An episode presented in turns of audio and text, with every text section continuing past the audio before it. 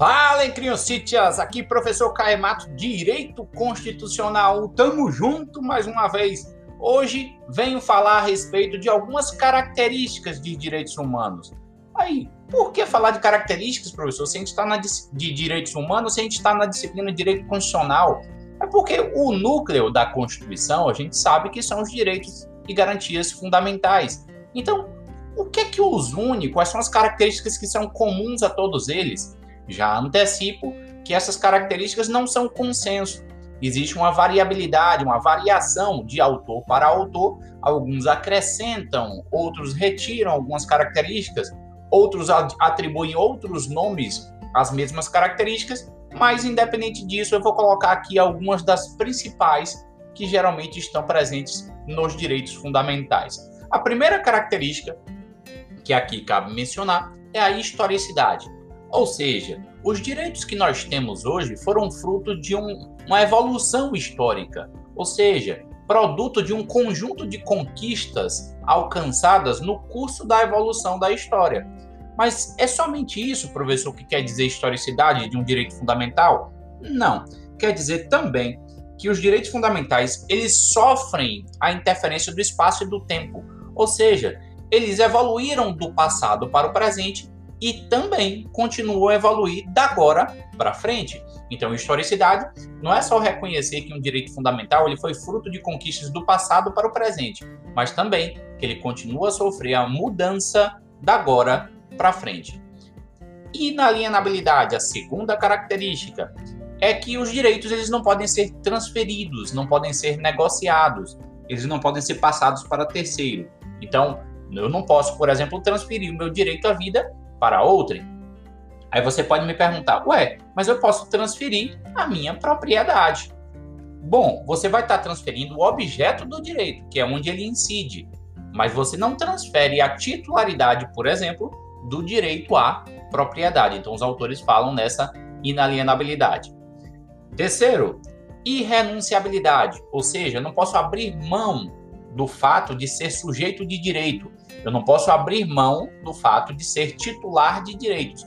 Eu não posso falar a partir de agora. A partir de hoje não tenho direito à vida. A partir de hoje não tenho mais direito à propriedade. Eu posso, no máximo, abrir mão da minha propriedade, que é o objeto do direito, mas de ser titular de direito, eu não posso renunciar.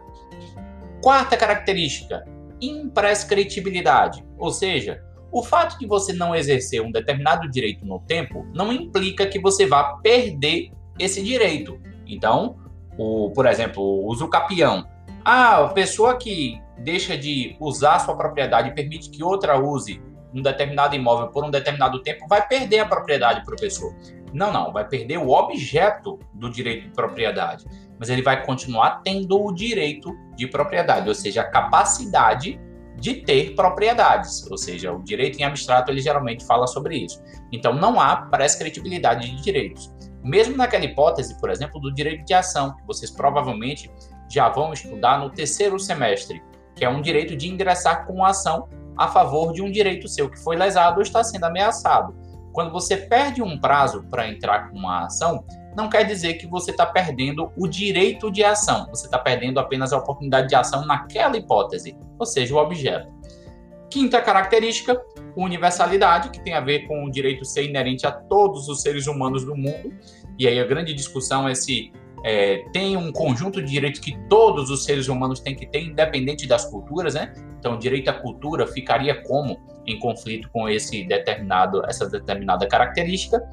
A limitabilidade, que tem a ver com o fato de que os direitos sempre podem ser limitados quando entram em conflito com outros, o choque de direitos sempre é possível, e com isso vai ser necessário limitar um e majorar outro, ampliar um e reduzir o outro para que eles possam ser conciliados. Ou seja, os direitos não anulam-se, não se anulam mutuamente. Eles necessariamente são conciliados em cada caso através de uma ponderação de valores, usando razoabilidade e proporcionalidade. E por último, e não menos importante, lembrando, não é um rol exaustivo, a aplicabilidade imediata, que diz respeito ao seguinte: todo direito, quando ele é reconhecido na lei, imediatamente ele já produz efeitos para a população.